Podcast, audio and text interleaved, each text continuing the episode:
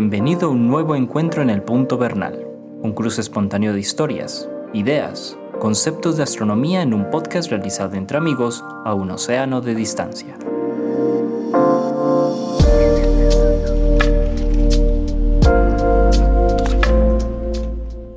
Hola Antonio, ¿cómo estás? Bien, gracias Jorge, ¿tú cómo estás? Todos muy bien por acá, afortunadamente. Y bueno, otra vez aquí sentados en, una, en otra conversación muy espontánea eh, entre Antonio Bernal, quien es la persona que le da nombre a este, a este podcast, que es divulgador del Observatorio Fabra en Barcelona, y Jorge Zuloaga, profesor de Física y Astronomía en la Universidad de Antioquia Medellín, Colombia. Este es un espacio para relajarse, para sentarse. esperamos que algunos lo utilicen para relajarse, pues, o mientras van en, en su automóvil o en el metro y escuchar a dos, personas hablar de astronomía. Antonio, vamos a hablar hoy de un tema muy interesante, pero es, yo digo que es, de las, ¿cómo, ¿cómo, decirlo? De las cenicientas de la astronomía. es de esos temas de los que poco, poco, o sea, poco o prácticamente nada se habla. Y un tema de los, de los más antiguos, ¿no? De los más antiguos y de los más interesantes porque... Sí, sí. Y, bueno, de lo más invisible, nos estamos refiriendo al medio interestelar, que es el nombre, digamos, eh, técnico que se le da a esto, o lo podríamos traducir como nebulosas y nubes entre las estrellas. Sí, sí, sí, sí. Las nebulosas son como un caso particular del medio interestelar, un caso condensado. Antonio, de una vez, hermano, comience pues a ver esta conversación. yo siempre tengo la idea de que las cosas es bueno empezarlas por su contexto histórico, porque las, las entiende uno más fácil. Y cuando, el, y cuando es un poco complicado el tema, pues con, más, con mayor razón, va uno a la fuente histórica y entiende con más facilidad. Así que... Además, sí. además porque los antiguos eh, pensaban cuando uno, cuando uno examina, por ejemplo, algunas teorías de, de, los primeros pensadores griegos, incluso en Egipto, etc., se da uno cuenta que era un pensamiento muy, aunque obviamente muy avanzado, muy cercano a, a la intuición y al sentido común de hoy en día. A lo que un niño o un joven puede pensar. Entonces, a veces la historia le sirve a uno es como para decir, vea, esto es lo básico que usted puede pensar sobre, sobre estos temas. Es, Repito, correcto. No quiero simplificar pues, muchas de las ideas del pasado que también eran muy sofisticadas. Sí, no, y las del presente tampoco, pero sí ponerlas de una manera simple para que todo el mundo lo entienda. Por supuesto. Sí, sí. Entonces, medio interestelar que para los, que los antiguos lo tenían. Hombre, y duró tantos años, ese, tantos siglos, la, idea que tenían los antiguos del el, éter.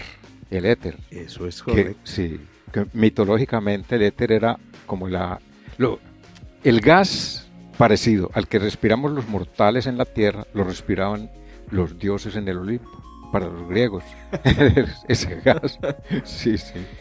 Y hay que mencionar ahí que, eh, pues, la idea de vacío es una idea muy sofisticada y, mucho más reciente, pues, en la historia. Y precisamente por eso los antiguos tenían que rellenar el espacio que parecía vacío con algo.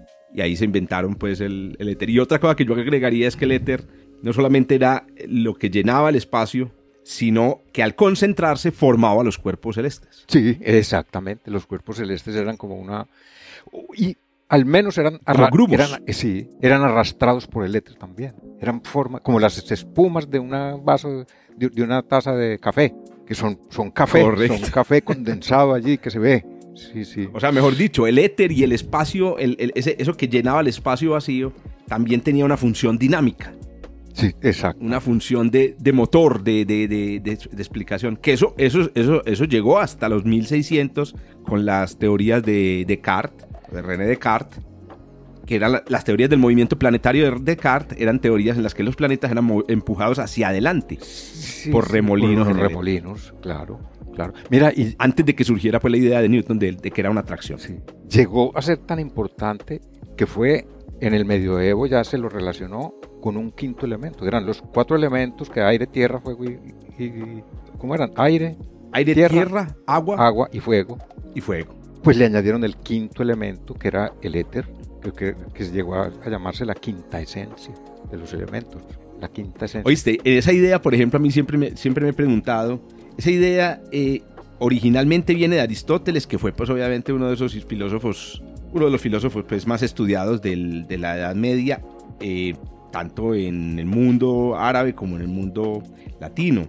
Em, entonces, esa idea de, de, que Por ejemplo, en, en, la, en la teoría aristotélica del universo había un mundo sublunar que estaba hecho de aire, de una combinación de aire, tierra, agua y fuego. Sí. Y un mundo supralunar que incluía ese quinto elemento. Es correcto. Sí, Entonces me sí, pregunto yo, ¿qué pensaba Aristóteles sobre cómo se producía ese cambio? ¿Cierto? ¿En qué momento empezaba el éter y, y- y- y cómo, y cómo se, se- sucedían esas transiciones como materiales tan, tan extrañas? Sí, sí, sí. Hay una cosa y es que Aristóteles nunca, que él fue discípulo de Platón. Platón sí mencionó el éter. Aristóteles nunca mencionó el éter. No te puedo creer, estoy estoy equivocado. No, no, no, no, no, Yo para nada, para que- nada. Tenía la idea, pero nunca mencionó la palabra como cosa curiosa. Pero para, Ah, para no él estaban los elementos de de- eh, sublunares y los, Sí. y los, y los supralunares, Y el material supralunar. material supralunar. supralunar, Pero, pero la palabra éter nunca la mencionó. Entonces, Ah, ya, no sé si punto. creería pues que era Sí. o, o estaba en contradicción con las ideas anteriores de que había un com- como ese como un gas muy muy liviano Muy- más allá de la luna no sé no sé Sí, sí, correcto. Y otra cosa es que el éter se considerara una cosa hecha de otra, de otra, era de otra naturaleza. claro era de Completamente otra naturaleza. No era ni Sí, siquiera sí, algo sí, parecido al aire, sino que era otra cosa completamente distinta. sí Tengo muchos amigos que hoy en día asocian el éter con la materia oscura, por ejemplo. pues eh, lo he, La idea de lo he que visto asociado La materia oscura es como nuestro, nuestra quinta esencia moderna. sí sí lo he- lo he- ah no he visto el éter asociado también con lo que llaman la energía oscura Ah, en alguna parte Hay una, sí Sí, inclusive, ¿no? En, te- en teorías científicas muy serias se habla de la quinta esencia, de teorías de quinta esencia. Y es que las teorías de energía oscura pues están empezando a enriquecerse y una de ellas supone que la energía oscura es una especie de, mm, de campo, ¿cierto? Que se comporta distinto a los demás campos del universo. Entonces lo llaman ese campo y es dinámico y tiene cambios dinámicos, entonces lo llaman la quinta esencia. ajá Pero es una de las posibles teorías de la energía oscura. sí sí sí Bueno, pe- pero eso fue hasta la Edad Media. ¿Qué vino Exacto. después? ¿Qué vino con Galileo? ¿Qué vino con Newton? Hombre, Newton menciona el éter. Para él, él- él, eh, eh, lo que entiendo yo de Newton es que él pensaba que la gravedad se tenía que transmitir a través de algo. Dice, pero ¿cómo puede pasar una gravedad de un cuerpo a otro y atraerlo si no hay algo que, que los ligue? Y entonces él pensaba, y entiendo que mencionó la palabra éter en, en el- eh, en los principios. En los, en los Principia. Sí, sí, sí. Correcto. Sí, yo no, yo no, yo no estoy seguro, eh, pero es claro que el éter sí jugaba un papel importante en toda la, la física y la constitución del universo de la época. Lo que sí hizo Newton fue eliminar la idea de que el éter fuera la causa de los movimientos. Ajá. Sí, sí, sí, sí. Porque, lo- como les decía, Descartes pensaba que los planetas eran empujados Sí, hacia sí, adelante. sí, sí, sí. Y a propósito, es una idea de sentido común. Si los planetas van hacia adelante, pues algo los empuja. Sí. Entonces Descartes pensaba que eran remolinos en el éter y Newton llegó y dijo, no, es una atracción hacia el Sol lo que, a- lo que mueve a los planetas. Pero lo que tú dices es cierto, pero ¿cómo llega esa atracción desde el Sol hasta el planeta? cómo se transmite de uno a Al- otro, del sol al planeta. Aquí también hay que mencionar a Galileo, que realmente Galileo es el, es el personaje en la historia que de alguna manera nos empezó a liberar de la necesidad de, de, de un éter. O más bien, nos empezó a liberar del, del temor a, pensar en el vacío, a que podía existir un espacio en donde no había absolutamente nada. También se lo llama el terror al vacío que existía desde tiempo, pues, de los tiempos de los filósofos, del, digamos, de la era dorada, la filosofía eh, griega. Él eliminó esa idea de que necesitábamos un, eh, eh, un material para que llenara todo, podía haber vacío, lo que no significa, pues, que Galileo hubiera dicho que entre las estrellas hubiera vacío. Exactamente. Sí, sí. Bueno, ¿y existe o no existe, pues, ese éter, Antonio? Hombre, aquí yo voy a pedirte una explicación. Porque, Por favor. mira, en un principio se pensaba que si el éter existía, ponía como una resistencia al paso de los átomos o de la luz o alguna cosa. Y el experimento de Michelson Morley de- demostró, no, no demostró, sino que no encontró evidencia de que eso fuera cierto. ¿Es así? ¿O lo estoy interpretando mal? No, es así, es perfectamente. Resulta que eh, la existencia, bueno, entonces si no- nos seguimos yendo, digamos, acercando a la, la modernidad y llegamos al, no sé cómo llamarlo, pues para la ciencia fue maravilloso, lo que pasa es que para, para la- las libertades humanas y, la, y la paz fue terrible. El siglo de los 1800, el siglo XIX.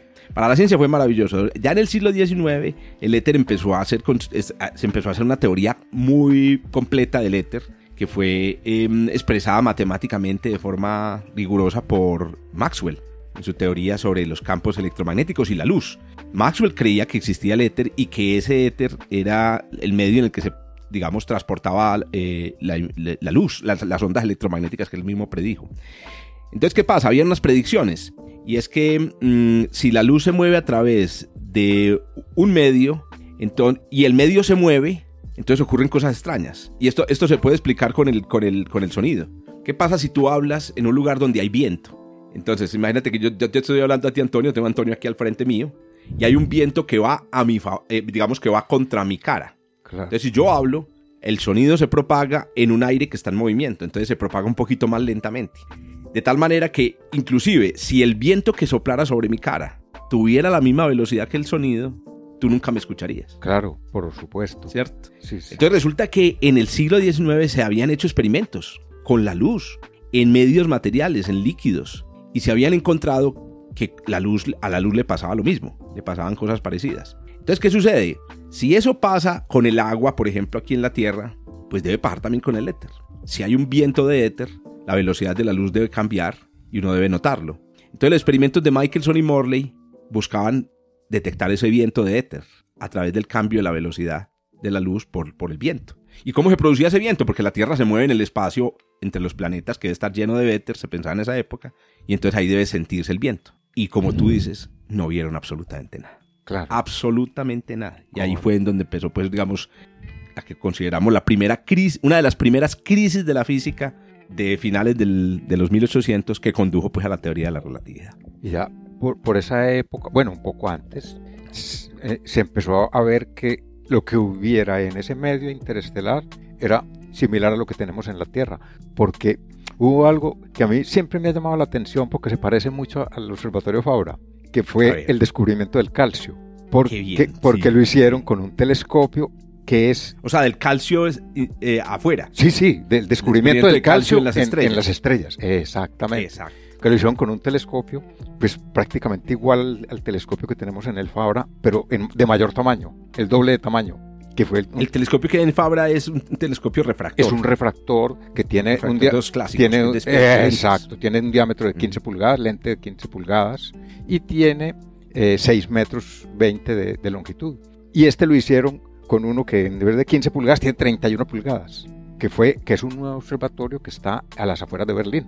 Y el telescopio es es que era la época. E, ese telescopio fue montado en, en 1890 y pico y el del Fabra es de 1904. Eh, así era en la, época, así era. Y entonces con ese telescopio y por medio de espectroscopía se descubrió que en ciertas partes del universo había calcio. Como en los huesos. Sí, sí, sí. Entonces ya empieza a, a, convertirse, que no es el alimento de los dioses o la respiración de los dioses, sino que es materia como la nuestra. Sí, señor. Que, a propósito, ahí hay que contar pues que esa era una intuición que ya venían teniendo desde el tiempo de Galileo. O sea, ya Galileo decía, nada de esfera sublunar, esfera supralunar, nada de que aquí hay eh, aire, tierra, agua y fuego y allá afuera hay, hay, éter. Si el éter existe, debe estar en, todo el universo. Pero de la misma manera, la tierra, el aire y el fuego, ¿cierto? Y el agua debe también estar en todo el universo. Miren nomás la luna. Miren que la luna tiene un, Em, una topografía, como si tuviera montañas. Esas montañas de que, deben estar, de deben estar hechas de tierra, ¿cierto? El sol, el sol no es perfecto, entonces el sol pues puede, que tenga éter, pero también está hecho de cosas. Ya Newton llevó las cosas más extremas, más al extremo y dijo, no, todo el universo está regido por las mismas leyes físicas y las mismas leyes materiales. O sea que ya la, la intuición había, pero lo que te estás diciendo es, otra, una cosa es decir eso y otra cosa es poner un telescopio y verlo. Y, verlo. exacto, sí, sí, sí. Exacto. Pero eso es descubrir el calcio en las estrellas. ¿En qué momento descubrimos que además del éter que se creía en ese entonces que existía, había también átomos entre las estrellas? O sustancias normales entre las estrellas. ¿Cuándo lo descubrí? Ese, no sé. Eh, bueno, el hidrógeno debió haber sido lo primero que se descubrió porque es el más abundante. Es más, más del 90%, ¿no? Imagínate que fue el mismo calcio. Fue el mismo calcio el primero en descubrirse entre las estrellas. Entonces, estamos hablando otra vez, como tú dijiste, ya estamos hablando del principios del siglo XX. Entonces, también aquí hay que decir aquí, ¿quién fue la persona eh, o las personas que definitivamente eliminaron el éter o la necesidad del éter, que fueron eh, Albert Einstein Ah, sí. y su esposa Mileva Maric, quienes en 1905 llegaron a una teoría en la que el éter era completamente innecesario. Entonces, no es que dijeran que no existiera, sino que decían todas las teorías que se han hecho hasta ahora de la física no necesitan del éter. No, definitivamente no necesitan. El, el espacio entre las estrellas podría estar completamente vacío. En 1904 se hizo una observación muy curiosa. La hizo eh, un astrónomo eh, Johannes Hartmann. Hartmann. Ese, es el que yo te digo en las afueras de Berlín, en Ah, Potsdam. entonces estamos hablando de lo claro, mismo. claro. Ah, sí, Hartmann sí, sí. observaba desde un, un, astrono- un observatorio que se llama el de Ah, Potsdam, que está fuera, en las afueras de sí. Berlín. Y el telescopio Y a propósito, te cuento que estuve, estuve en ese, estuve en ese observatorio, incluso me tomé una fotografía con ese telescopio. Ah, qué bien, muy bien, muy bien. Por ahí la tengo. Muy bonito, muy bonito el lugar. Sí, lo que, lo que Harman vio, porque claro, las, las, la espectroscopía pues viene desde principios de los 1800 con eh, los trabajos de Fraunhofer, ¿cierto? Que, que era un constructor de, de lentes y de prismas Sí, espectacular sí, y sí, sí, descubrió las líneas de absorción en él. Pero entonces, y con, esas, y con la espectroscopía, pues ya se habían descubierto los elementos químicos en las estrellas. Pero lo que descubrió Harman es que eh, en el espectro de, de- al menos una estrella, eh, eh, que era la estrella Delta Orionis, había una línea de absorción muy peculiar, muy, muy débil y muy delgadita. Las, las líneas de absorción pues tienen un cierto grosor. Esta era muy delgadita. Y esas dos cosas, el hecho de que fuera tan débil y tan delgada, indicaba que no era una línea de absorción de la estrella. O sea, no se producía en la atmósfera de la estrella, sino que debía haberse producido en el camino entre la estrella y nosotros. Eh, en las afueras, digamos, sí, sí. En las afueras de la estrella y en las afueras de la Tierra. Y entonces el resultado es, dijo Harman, debía haber calcio en el vacío entre las estrellas. Bueno, que ya no está vacío, porque tiene calcio. Sí, sí, sí. Entonces sí, el sí, vacío entre las estrellas tiene calcio y otros minerales, vitaminas y minerales. Exactamente. No tiene, no tiene eh, éter, pero tiene cosas que son más parecidas a, las de nosotros. Sí, sí, Entonces estábamos hablando de lo mismo, qué vergüenza, Sí, Antonio. no, no, no. Es que muy bueno porque llegamos a, a, a, a con- a Convergimos. conver- Exactamente. Muy bien. ¿Qué más hay en el medio interestelar, Antonio? A partir de ahí, entonces, ¿qué podemos decirle a- o qué les dices tú a tus a tus contertulios sobre qué hay en ese espacio? Eh, Entonces, lo que parece vacío no está vacío. Ya sabemos que por lo menos tiene calcio. Sí, sí. ¿Qué más o sea, el, el éter, en el fondo, la idea era clara, eh, era, era real. La idea que tenían los antiguos. En- hay? hay, había hay- algo. hay O sea, algo había algo. Sí, sí, sí, sí. Ese algo no es la causa de las cosas, no. Tampoco es alimento para los dioses o respiración, no. Pero sí, Ni se convierte al concentrarse en, Sí. en estrellas. sí, No, eso es materia como la, la que tenemos aquí, exacto. pero, pero allá. Exactamente. Y que, que está compuesto principalmente de, ahí está, esa, esa es una clave muy buena, de qué es, cuáles son los principales. Y los principales, ah, eso es otra cosa que me intriga muchísimo a mí, son hidrógeno, helio. Eso se sabe ya que entre los dos hacen el 99% casi. Bueno, y luego viene carbón, oxígeno, pero lo que más me intriga a mí es las proporciones, porque después del helio viene el oxígeno en, en cantidad, en cantidad. Como lo habías mencionado en el episodio que pasado. exactamente. El oxígeno Ah, es el tercero más voy, abundante. es el tercero, Exacto. pero viene siendo el segundo más abundante de los que se combinan, porque el helio es muy difícil de combinar, solo en laboratorio o algo así. Entonces el hidrógeno y el oxígeno son los dos primeros que se combinan, con lo cual ya no podemos saber que entre ese medio interestelar atómico, pues en, en molecular, en- sí, molecular, la molécula más abundante debe ser H2O, ¿cierto? Sí. Claro que hay una molécula, hay una molécula que es más abundante todavía. Y es H con H. Ah, O sea, ah sí, sí, claro, Claro. claro, claro. porque claro, el hidrógeno se combina consigo mismo. Que no- Eso es como lo llamaríamos, Sí, onanismo pe- atómico. Pero no, no es, y no es, así. no es materia iónica, no, es molecular. No, es molecular porque Es moléculas, no tiene- son, son moléculas. Ajá. Correcto. Ah, sí, sí, sí, sí, sí. Entonces, claro, tú puedes tener combinaciones, como tú dices, de las, de las moléculas más, de las moléculas, digamos, más, eh, de, de los átomos más abundantes, tú tienes combinación. Entonces, H con H. H con O. Sí. Y a propósito, ese, ese Pero- H con O es lo que nosotros aquí en la Tierra llamamos un radical, el radical hidroxilo. Exacto, sí. Pero eso es Es materia. una partícula molecular No, es que está en, en lo- en el alcohol, por ejemplo. Pero eso es una materia como iónica más bien. Exacto, entonces, entonces no es una molécula como neutra. Exacto. Después sigue H2O. Exacto. La primera molécula no neutra. eh, eh, neutra, la primera molécula neutra que hay. Después del HH, pues, que ese sí ya- después del HH. Sí. Exacto. De ahí seguiría uno que también es súper abundante, que es CO, Sí, señor. El CO. que es el monóxido de carbono. CO. Que a propósito, el monóxido de carbono, te cuento, Antonio, tú lo debes saber y también los que nos escuchan, es el que llamaríamos nosotros el gas, uno de los gases trazadores, llamémoslo así, como indicadores de que haya de que hay materia interestelar más, más utilizados en la astrofísica.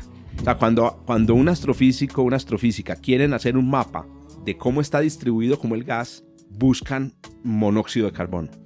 En vez de buscar H2, que, que obviamente también está presente, buscan monóxido de carbono, porque el monóxido de carbono, ah bueno, esto hay que aclararlo, especialmente está en los lugares más densos del medio interestelar.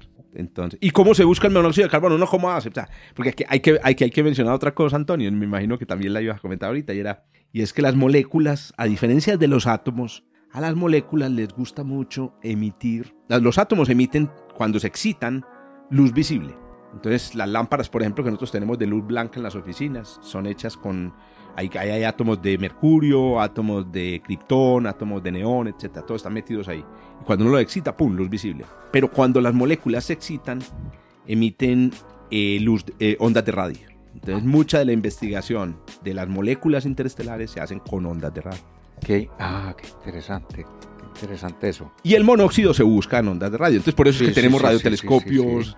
Ustedes saben, ALMA, ¿cierto? El, el radiotelescopio ALMA básicamente busca moléculas interestelares. O sea que el agua se detecta por radio. Podría detectar perfectamente. Exactamente, Sí. exactamente. La presencia del agua se, se detecta con radio. La- el infrarrojo también se utiliza mucho porque le- las moléculas también tienen esa capacidad de absorber y emitir luz infrarroja. Pues eso es lo que produce, por ejemplo, el, el calentamiento global en la Tierra, la absorción del CO2, del infrarrojo y del agua. Eh, pero las ondas de radio, pues, además tienen otra propiedad las ondas de radio, es que viajan a través del espacio como sin obstáculos, ¿no? Así como nos llegan las, las señales de un, a un radiecito en la casa atravesando muros y paredes, las ondas de radio atraviesan nubes, estrellas, atraviesan, sí, sí, atraviesan sí. todo, entonces son ideales para hacer estos estudios. Qué bien, qué bien. Y en esta historia, ¿cuándo aparecen las nebulosas, Antonio? Ah, es que son como materia, es esa materia pero condensada. Que, pues mira, se me acaba de venir a la mente algo que leí hace mucho, que se me quedó grabado porque tiene un- una, una que decía en un artículo que en los cometas la materia más común es la misma que sirve para producir la vida. Y entonces decía, es chon, carbono, hidrógeno, oxígeno y nitrógeno. Y mira, carbono, hidrógeno, oxígeno y nitrógeno son los materiales que se condensan y forman, por ejemplo, los cometas. Que es Correcto. O sea, podríamos decir algo así como que los cometas están, eh, por lo menos tienen la materia prima, sí. la materia prima para hacer vida. Ahora, y, y aparte de eso son condensaciones de ese medio interestelar. Adicionalmente, eso, ah, ellos, ah, porque es que hay que mencionar una cosa muy importante, Antonio. Además del gas que ya mencionamos con estas moléculas que dijimos en estas abundancias, en el medio interestelar también hay polvo. Sí. Y esto es muy especial porque el polvo, eh, pues yo, yo, yo, yo, soy, yo trabajo en ciencias planetarias y para mí el polvo es lo más, es prácticamente es una especie de, de- la, componente más sagrada para mí del universo, porque el polvo es la raíz, la base con la que creamos eh, planetas con la que el- los procesos físicos producen planetas. Entonces hay polvo interestelar. Ustedes seguramente han oído hablar mucho del polvo eh, interestelar, que es como el primer nivel de, con- de condensación. Un, un grano de polvo interestelar que a propósito puede tener el tamaño de un virus un poco mayor, es sencillamente una especie de, mm, ¿cómo se le dice? Eh, un rosario de átomos o un rosario de moléculas. Imagínense algo así, moléculas pegadas una en cadena, una al lado de la otra. Usted puede tener miles y llegar hasta millones de moléculas pegadas una encima de otra y eso forma un grano de polvo. Ajá. Y esos granos normalmente están hechos de estas moléculas que mencionábamos, especialmente ya no del hidrógeno. El hidrógeno, el- o sea, la molécula H2 es muy difícil de volver un, un- algo pues, de que pegar entre sí, pero si hay, por ejemplo, granos de carbón, eh, granos de agua, o sea, con hielos de agua pegados, y granos de silicio también hay, hay en, el medio, en el medio interestelar. Bueno, ¿y, y cuánto, cómo, cómo, cómo preguntara yo, cómo se cuantifica? ¿Qué tanto ese medio interestelar, qué tan, qué tan denso es, por decir algo, de, decirlo de alguna manera que no sé si es apropiada? ¿Qué tan denso es? Esa es, esa es, una pregunta interesantísima, porque si uno dice, si hay medio interestelar, ¿yo por qué no lo veo? Sí, sí. Y, y entonces ahí viene la, cosa. No, usted no lo ve, pero por ejemplo, si haces espectroscopía, o sea, si descompones la luz de las estrellas y miras estas líneas de absorción como las que vio Harman, puedes con la intensidad de la línea saber cuánto gas hay entre la estrella y, y, y tu observatorio. Entonces, con eso puedes más o menos saber cuánto gas. Ahora, ¿cuánto gas hay en realidad? Por ejemplo, ¿cuánto, ¿cuánto midió Harman? Ese es el problema. La densidad del medio interestelar es bajísima. Eh, pongámosle números a esto. O sea, mientras que aquí en la Tierra, en un centímetro cúbico, tú puedes encontrar eh, billones, miles de billones en un centímetro cúbico, el espacio de un dedo, puedes encontrar miles de millones, miles de billones o incluso hasta trillones de moléculas en el espacio interestelar encuentras entre una y 20 moléculas. O sea, es vacío absoluto. Vacío, vacío. Es un vacío absoluto. Es un vacío casi absoluto. ¿Cuánto necesitas tú para reunir una masa considerable? De, si, tú quisieras reunir, por ejemplo, no sé, un, kilogramo, si tú quisieras reunir un kilogramo de materia eh, utilizando ese, ese gas, tendrías que coger un volumen inmenso, posiblemente un volumen, eh, voy a dar una cifra aquí porque no, estaba preparado para hacer el, cálculo, pero yo creería que tienes que coger un volumen del orden del el tamaño de todo, toda la Tierra. Imaginas el volumen de toda la Tierra, pero en el espacio, el espacio interestelar, y en todo ese volumen solo hay un kilo de gas. Qué cosa, ¿no? Sí, sí, sí. Es casi, casi vacío. Sí, sí, esa pregunta la hacía porque como empezamos a hablar de nebulosas, porque las nebulosas son condensación de ese, viene siendo como una especie de condensación de ese medio interestelar. Entonces es, muy importante qué tan denso es para saber cómo llega para saber cuándo se cuándo se cuándo se exacto cómo llega a condensarse siendo tan poco denso cómo se condensa es que es un misterio muy difícil. Muy especial correcto antes de que pasemos a las nebulosas, que yo creo que es la parte pues, ya final de, esta conversación, porque claro, uno diría, deberían hablar de nebulosas desde el principio, ¿no? Miren que hicimos un recorrido histórico, descubrimos el medio, dijimos que hay entre él. Quería decir otro efecto que tiene el medio interestelar en, que nos permite saber cuánto hay. Y es un efecto súper interesante y es que cuando la luz de las estrellas pasa a través del gas, sobre todo cuando hay mucho gas entre las estrellas y nosotros, pues mucho gas entre comillas, el color de la estrella se vuelve un poquito más rojo. Ah. Porque los, las partículas que hay en el, en el camino, los átomos eh, y los granos de polvo, tienden a mm, eh, lo que llaman esparcir el azul. La parte azul de la luz se esparce hacia los lados. Eh, eso es lo que pasa, por ejemplo, en la atmósfera de la Tierra. porque se ve al atardecer el sol amarillo o rojo? Porque la, el, aire, el gas que hay en la mitad, esparce hacia un lado el azul. Le quita azul. Entonces las estrellas también se vuelven un poquito rojitas, se, vuelven más rojas de lo que son. Entonces, ¿qué hacemos los astrofísicos? Miramos a una estrella y decimos, bueno, esta estrella, ¿de qué color debería ser? Y eso se puede saber, por ejemplo, utilizando el espectro o se puede saber utilizando su, su potencia, su distancia. Bueno, ¿de qué color se debería ser? De tal color. ¿Y de qué color es? De tal color. Comparando los dos, tú puedes saber cuánto gas hay entre la estrella y nosotros. Es una manera muy curiosa de medir. Pero sofisticadísima, sofisticadísima. Sí, sí. Y de esa manera, hace poquito salió una noticia, Antonio, con Gaia. Yo no sé si todos los oyentes eh, lo serán. Gaia es un telescopio que mm, mide el, brillo y el color de, miles de millones de estrellas en el cielo. Em, y también mide pues movimiento. Bueno, hay un montón de cosas de Gaia, pero yo solo quería contarles que con Gaia un grupo de astrónomos de la Universidad de Harvard, midiendo los colores de las estrellas cercanas, lograron hacer un mapa del medio interestelar alrededor del Sol y descubrieron, o no descubrieron, confirmaron que nuestro Sol está en la mitad de una burbuja. O sea, el medio interestelar alrededor del Sol es muy poco denso, pero si te alejas y te alejas y te alejas, hay una distancia a la cual se vuelve más denso, es la, la pared de la burbuja y de ahí para afuera más denso. O sea, estamos metidos como en una especie de, de hueco en el medio interestelar. como de vacío. como de vacío. Más exacto. vacío que el... Más vacío de lo que Qué tan es. curioso eso, ¿no? Es muy curioso. Y lo hicieron con colores. Como si Porque se mira- hubiera, al formarse el sistema solar, se absorbe lo que hay, queda un vacío allí, una burbuja de vacío. Di- digo yo, pues, por, por darle una interpretación a... Es más raro todavía, Antonio. Imagínate que lo que pasó es que el Sol se metió en, un, en el hueco. Ah, Venía moviéndose por la galaxia, se metió en el hueco. Y esos huecos los crean explosiones de supernova. Vaya, sí, claro, sí. cuando explota una estrella, pues se desplaza todo el gas Sí, y se y queda un hueco. Sí, sí. Y después llega el Sol y se mete dentro. Entonces, casualmente en este momento estamos metidos en un hueco. Sí, sí, sí. Una manera de decirlo. Un- Antonio, hablemos pues de nebulosas, Una- hermano, un que no nos lo perdonaría nadie si no hablamos de nebulosas. Ah. ¿Qué tipos hay? ¿Tú, ¿Cómo se observan? ¿Qué has. ¿Vos las has visto? ¿Cómo se ven? Bueno, mira, histórico. Histórico. La- la- bueno, decir que las, hasta el siglo XX se llamaba nebulosa a todo lo que tenía forma de nube. Y resulta que no. En el cielo. En el cielo. Que uno veía por un Eh, sí, y se veía sí, como una nube. Y, y no todo lo que tiene forma de nube es, eh, es una nebulosa. Por ejemplo, las galaxias. Entonces, es muy común entre los aficionados a la astronomía hablar de la nebulosa de Andrómeda. Y están hablando de la galaxia de Andrómeda. Y, Claro. Claro, y es un nombre Claro. que quedó como herencia de lo que se decía en el siglo XIX y antes.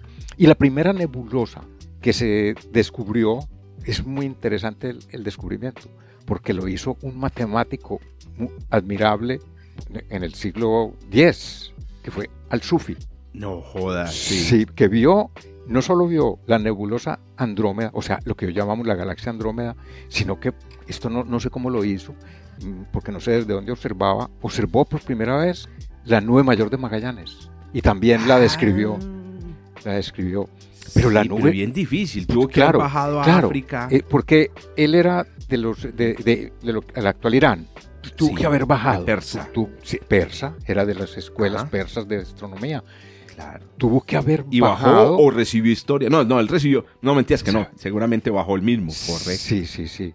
La. Entonces el primer registro de algo nebuloso, distinto pues obviamente Sí. de las estrellas. Correcto. Hablando. Ve qué pensarían en la antigüedad, Antonio, tú, tú qué sabes sobre los cúmulos. Porque yo recuerdo que el M7, que es un cúmulo de estrellas, varias estrellas, que está entre la constelación de Escorpión y Sagitario, Sí, sí. se le llama el cúmulo de Ptolomeo.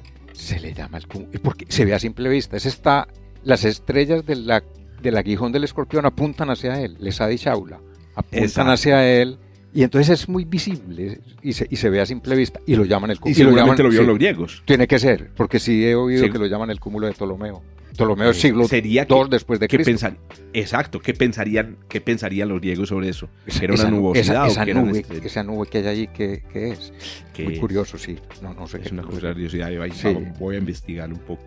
Bueno, entonces ahí tenemos la primera nube, siglo X. Después, ¿qué tipos de nubes hay? Ya cuando, ya cuando empezaron a... Ah, bueno, otro detalle que nos diste es que antes se pensaba que todo eran nubes, todo lo que sea nuboso eran nubes. Sí. Me acuerdo mucho que fue en los años 20 eh, y fue gracias a los trabajos de, personas, entre ellas Edwin Hubble, que logramos descubrir que algunas nubes no eran nubes, sino que eran galaxias. Por ejemplo, la galaxia de Andrómeda Claro. fue la primera nube que descubrimos que realmente era un grupo de estrellas que estaba afuera de la Vía Láctea. Sí, sí. Universos, islas. Los, los famosos universos islas, correcto. Sí, sí, sí. sí. Ahora, cuando empezamos a observar ya con, con, fo- con astrofotografía, que eso, la fo- fotografía empezó en los 1800, y empezaron a aparecer las, las nebulosas, bueno, y hasta el presente, esas nebulosas, como la nebulosa de Orión, la nebulosa del Cangrejo, ¿cómo se clasifican? ¿Cómo, ¿Qué son? ¿Cómo, cómo se forman? O sea, ¿cómo Hombre, se observan? Yo, yo conozco tres tipos. A ver, Uno, las de la- las nebulosas como los sacos de carbón que hay en la, en la Cruz del Sur. Las nebulosas oscuras. eso. Esa es una... que, que son como, en vez de, de, de algo vi- visible, es algo invisible. Sí, sí. Unas cosas negras. Uno ve que faltan estrellas, Una faltan estrellas en un pedazo de cielo, tan nebulosa oscura. Una nube negra, sí, así se ven. Bueno, otra, las nebulosas de emisión, que son eh, nebulosas que lo que están haciendo es que se ionizan por, por alguna estrella que las calienta o algo parecido, produce iones. Y, lo, Sí. y la otra, las de reflexión, que son polvo físico que hace despejo y nos refleja la luz de estrellas. Eso es lo que yo conozco. Ejemplos, ejemplos. A ver, una nebulosa de emisión conocida. De, de emisión, la- todas las nebulosas planetarias, que son Todas las nebulosas Claro, planetarias. las nebulosas planetarias que se llaman así porque se pensaba que eran como restos de planetas o algo parecido y resulta que lo que son es estrellas muertas que lanzan al espacio polvo y entonces ese polvo, o el gas que hay allí, se ioniza por una estrella que puede ser la propia estrella muerta. Exacto, el, el centro de la estrella muerta. Exactamente. Que son la bellísimas. nebulosa de Orión es una famosísima pero esa, nebulosa pero esa no es planetaria. de emisión. Es, pero- No, no, es una famosísima nebulosa de emisión también. sí, pero, pero no que a es- propósito, yo las nebulosas de emisión las llamo también gas fluorescente, porque eso es lo que es. básicamente, es básicamente básica- sí, sí, sí. Gas que fluorece. Fluorecer significa luz ultravioleta, reciben luz ultravioleta, como tú dices, se ionizan y después al descargarse, al, ca- al descargarse se produce luz visible. Ve, a propósito, vos que tenés mucha experiencia observacional, yo pues obviamente he visto la nebulosa de Orión a simple vista, pero ¿qué otras nebulosas se pueden ver que no sean galaxias a simple vista? Que, que uno pueda buscarlas y decir, vea, esto, esto que usted está viendo aquí es una nebulosa, no es un grupo de estrellas, no es una galaxia. M8 y M20, tal vez. Yo que están en, también en Sagitario. que están en Sagitario. Yo, esas sé que con unos pequeños prismáticos, pequeñitos, pequeñitos, ya se ven. Ya se ven. Ah, Pero a simple vista desde un lugar oscuro, quizás. ¿Ves? Pero sabes que ya que lo decís, me acuerdo alguna vez estuvimos en el desierto de la Tatacoa, que es una zona, es la, una zona ah, aquí en Colombia, Perfecto, sí, sí. Un bosque seco, y, y el cielo era tan oscuro que yo juré haber visto, por ejemplo, la laguna. La laguna Ah. es M, M- M20. Eh, No. Sí, sí, claro. M8 y M20 son la laguna y la trífida. Ah, Pero- M8 es, M, es No la sé, no, laguna no sé cuál de las M20 dos es cuál. No sé. Ah, No, bueno, sí, una sí, de las sí, dos. una- sí, sí. Entonces, entonces, listo. esa- entonces, habría que buscarlas. Váyanse para el lugar más oscuro y miren en la dirección de, de- de Sagitario. Sí, sí, del centro de Y la van a ver, bueno, primero van a ver la galaxia, a propósito, que la galaxia no es una nube. No, pero mira, desde un sitio como el, como el, el desierto de la Tatacoa, la ve uno y es que es una nube tridimensional. Es una perfecta nube. Perfecto. Sí, sí, sí. Pero digo yo que no está hecha de nube, No, no, de no. gas interestelar, sino que son muchas estrellas. Ah, pero sabes que sí hay un... sí, sí.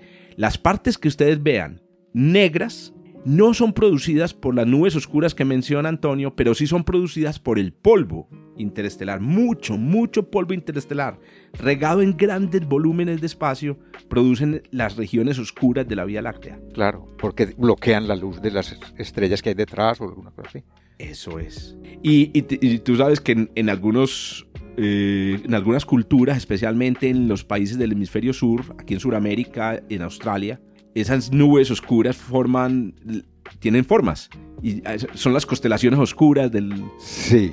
del hemisferio sur. No me acuerdo cuál. Hay una que es como la forma de una grulla y creo Yo que sí. es africana. Ya no, ya no me acuerdo, pero sí tenía, los eh, incas tenían unas constelaciones que eran oscuras. Ah, yo creo que entre los incas hay una que es la constelación oscura de la, de la llama. La- sí, sí, sí, sí, sí. Hay una pequeña Exacto. llamita en, en- en el cielo. Muy bien. Eh, hay otra cosa, Antonio, muy interesante para decir sobre las nebulosas de emisión y es que em, siempre que hay una nebulosa de emisión hay cerca estrellas muy potentes. Siempre, siempre. Tú ves estrellas muy potentes. Entonces, por ejemplo, cuando vean la nebulosa de Orión, a simple vista, muy bacano. Pero mírenla por unos prismáticos o por un telescopio y van a ver cuatro estrellas en la mitad que Trapecio. forman un cúmulo que se conoce como el trapecio. Esas estrellas son increíblemente potentes. Están muy lejos, son increíblemente potentes. En el caso de las nebulosas planetarias, como tú dices, es más difícil, pero yo no sé si tú lo has visto. ¿Tú has llegado a ver, Antonio, la estrella que está en el centro, de, por ejemplo, de la, de la nebulosa del, del anillo? No, no. ¿No la has visto? El anillo, no. El anillo nunca lo he visto con un, un telescopio muy potente, muy potente, no. O con o, o Dumbbell, o sea, cualquier nebulosa planetaria. Yo creo Es que- haber recor- yo recuerdo, y aquí lo vi con Manuel Hernández, un, un amigo de la astronomía aquí en Medellín, en la casa de Manuel Hernández me acuerdo haber visto por un telescopio de 20 pulgadas la nebulosa del anillo, que es una, pues, una nebulosa planetaria, tiene forma como... de- y en el centrico, tan, se le ve el- la, la estrella que está en el centro. Eh, esa Bueno, no que no es una estrella, sino que es el, el resto del de, el corazón de una estrella, que también es muy potente, en este caso en luz ultravioleta. Entonces, ¿qué sucede? Eso nos indica dos cosas, que o están las, las nebulosas de emisión asociadas a estrellas recién nacidas, porque las estrellas muy potentes viven muy poquito. Entonces, cuando tú ves una estrella potente, tú dices, eso, eso, eso no debe tener muchos años. es una estrella joven. Exacto. O están asociadas a muerte, a la muerte de las estrellas. Eh, como, como ocurre en la, en la M57, en la del anillo. En las nebulosas planetarias. En la- en La mayoría son asociadas a estrellas recién nacidas. Y entonces por eso es que viene el conocimiento que tenemos en astrofísica de que las estrellas nacen en nebulosas. O que las estrellas nacen en lugares del medio interestelar muy densos, muy densos, y que cuando nacen y se prenden, inmediatamente convierten ese medio, lo convierten automáticamente en una nebulosa de emisión. Yo los llamo los arbolitos de Navidad del cielo. Sí, sí. Y entre otras cosas, las formas que tienen son espectaculares. Y ahora con las. mm, con lo, lo que se le puede hacer para maquillar una fotografía de estas el- electrónica, es, quedan es que son unas obras de arte totales. Antonio, mencionaste una cosa que en estos días discutíamos, porque la astronomía es una ciencia un poquito artificiosa en ese sentido. ¿A qué me refiero a una ciencia artificial? No quiero dar engaños, sino que muchas de las imágenes que vemos en los libros o en las revistas, pues no se ven así a ojo desnudo. Tú, a, propósito, las nebulosas tienen la característica de, de ser muy coloridas en los libros. ¿Tú has llegado a ver, por ejemplo, colores en alguna nebulosa mirando a través del telescopio? No, no. Porque los telescopios, como me, le- me decía a mí un visitante del Observatorio Fabra, lástima que sean en blanco y negro. Y es que cuando uno mira por el telescopio, el ojo se engaña, porque el ojo empieza a utilizar, como son objetos muy débiles, empieza a utilizar los bastones en lugar de los conos, porque son más sensibles, pero no ven color. Entonces se ve en blanco y negro. Eh, se Sí, llama, sí. La, la va a llamar así, la astronomía es una ciencia en blanco y negro. bueno, cuando se utilizan los ojitos directamente pegados al telescopio. Sí, sí, sí. Por eso es que yo digo que es un poco engañosa, porque claro, la gente se siente muy frustrada. Por ejemplo, yo dicto cursos de astrofísica y, y vemos unas cosas espectaculares y vemos eh, nebulosas y cómo se forman las estrellas, etc. Y hacemos una salida de campo y vemos la nebulosa de Orión y ellos dicen, pero, pero ¿cómo así esto es? A ver, yo, yo, yo, Claro. yo me imaginaba que iba a haber esa mariposa roja y yo les digo, por eso es que hay que llevar a las salidas de campo el cerebro. Tú debes mirar por el, por el ocular y no ver y no, no, no, no pensar que lo que estás viendo, que deberías ver colores. Lo que debes es estimularte el cerebro y decir, yo estoy viendo el nacimiento de estrellas nuevas. Ahí hay átomos y polvo y te tienes que imaginar por un montón de cosas para poder eh, tener esa experiencia. Sí, sí. Eso de los colores lleva a una especie de paradoja. Por ejemplo, tú miras la nebulosa de Orión con el obser- telescopio del Observatorio Fabra, 15 pulgadas, y, bueno, y lo ves en blanco y negro. Y le tomas una foto con el prácticamente sin telescopio, con un buen zoom, con un teléfono y la ves roja. Hágame el favor. Sí, sí. Claro, hágame el favor. Y ahí, es, y ahí pasa lo que estabas explicando ahorita. ¿Qué sucede? Que los sensores de la cámara funcionan a color en cualquier nivel de luz. En Sí. cambio, lo que tú explicabas ahorita es muy claro, y perdón, perdona que haga aquí Jorge explaining, lo que tú explicabas ahorita es que el cere- el- la retina es muy jodida. Cuando hay poquita luz, inmediatamente hace la transición a blanco y negro. Exacto. Sí, sí, Así hagas un gran esfuerzo, hace la transición a blanco y negro. exacto. Ahora, claro que hace la transición a blanco y negro, pero hay que decirlo, la parte que ve en blanco y negro de nuestros ojos es increíblemente sensible. No hay cámara digital que se iguale a la retina en términos de sensibilidad. Se calcula que un, un- un bastón o la retina puede, produce una señal eléctrica nerviosa con apenas tres cuantos de luz, lo que, los llamados fotones. Y yo personalmente, como astrofísico, no conozco un solo sensor que con tres cuantos de luz ya produzca una señal que uno diga que ahí hay algo, ahí hay algo. Sí, sí. Pero, y, y Por eso es que cuando uno toma fotos en la playa con, con la cámara, foto- con la cámara del celular no se ve, no- uno dice, pero yo veía cosas espectaculares, pero la cámara no ve nada. Claro, claro. Pero mira, eh, esto del blanco y negro también nos lleva a otra reflexión. Y es que a la- las cosas que uno ve en blanco y negro, sea la nebulosa de Orión o la nebulosa del Anillo, por ejemplo, la, la M57, a mí me encanta verlas en blanco y negro. Mira, la nebulosa del Anillo específicamente, que se ve tan pequeñita y tal, y la ve uno en blanco y negro, y me gusta más la fotografía que en, que en color. En blanco y negro es un anillo de humo de fumador. Perfecto, nota. perfecto. Qué nota. Es una preciosidad. Ahí ap- le apuntas a otro detalle y es que en la, incluso en la fotografía artística o en la fotografía en general, el blanco y negro ayuda a ver las texturas, los cambios de intensidad sin la distracción del color. Entonces, por eso... Pucha, Antonio, ¿cuántos temas nos quedaron por fuera? Qué no las- hablamos de, qué las pes- nebulo- Qué pesar. de los restos de supernovas. Claro, que son también nebulosas, sí. Claro, no hablamos de la formación de moléculas de la vida en la media interestelar. Hay muchas cosas. Otra, otro tema. Claro que, ¿sabes qué, Antonio? Yo en estos días pensaba, es que si, si agotamos todos los temas, no acá el programa. Pero lo interesante es que de cada programa decimos, aquí quedó faltando, hay tema para otro programa. Nos toca hacer una parte 2.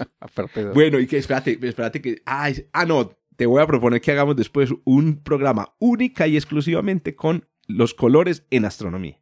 Eso es interesante. Muchísimo. Colores. Hablemos de colores en astronomía. Sí. bueno, pero paremos ahí porque la gente también necesita descansar.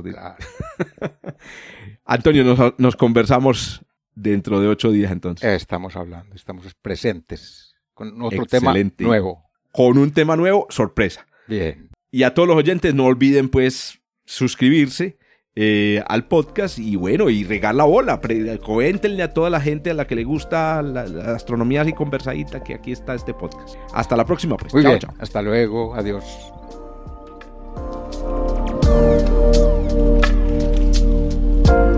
Punto Bernal, un podcast de astronomía realizado por Antonio Bernal, divulgador del Observatorio Fabra en Barcelona, y Jorge Zuluaga, profesor de astronomía de la Universidad de Antioquia en Medellín, Colombia. En la producción y edición, Joshua Giraldo, pregrado de Astronomía de la Universidad de Antioquia. Hasta el próximo encuentro.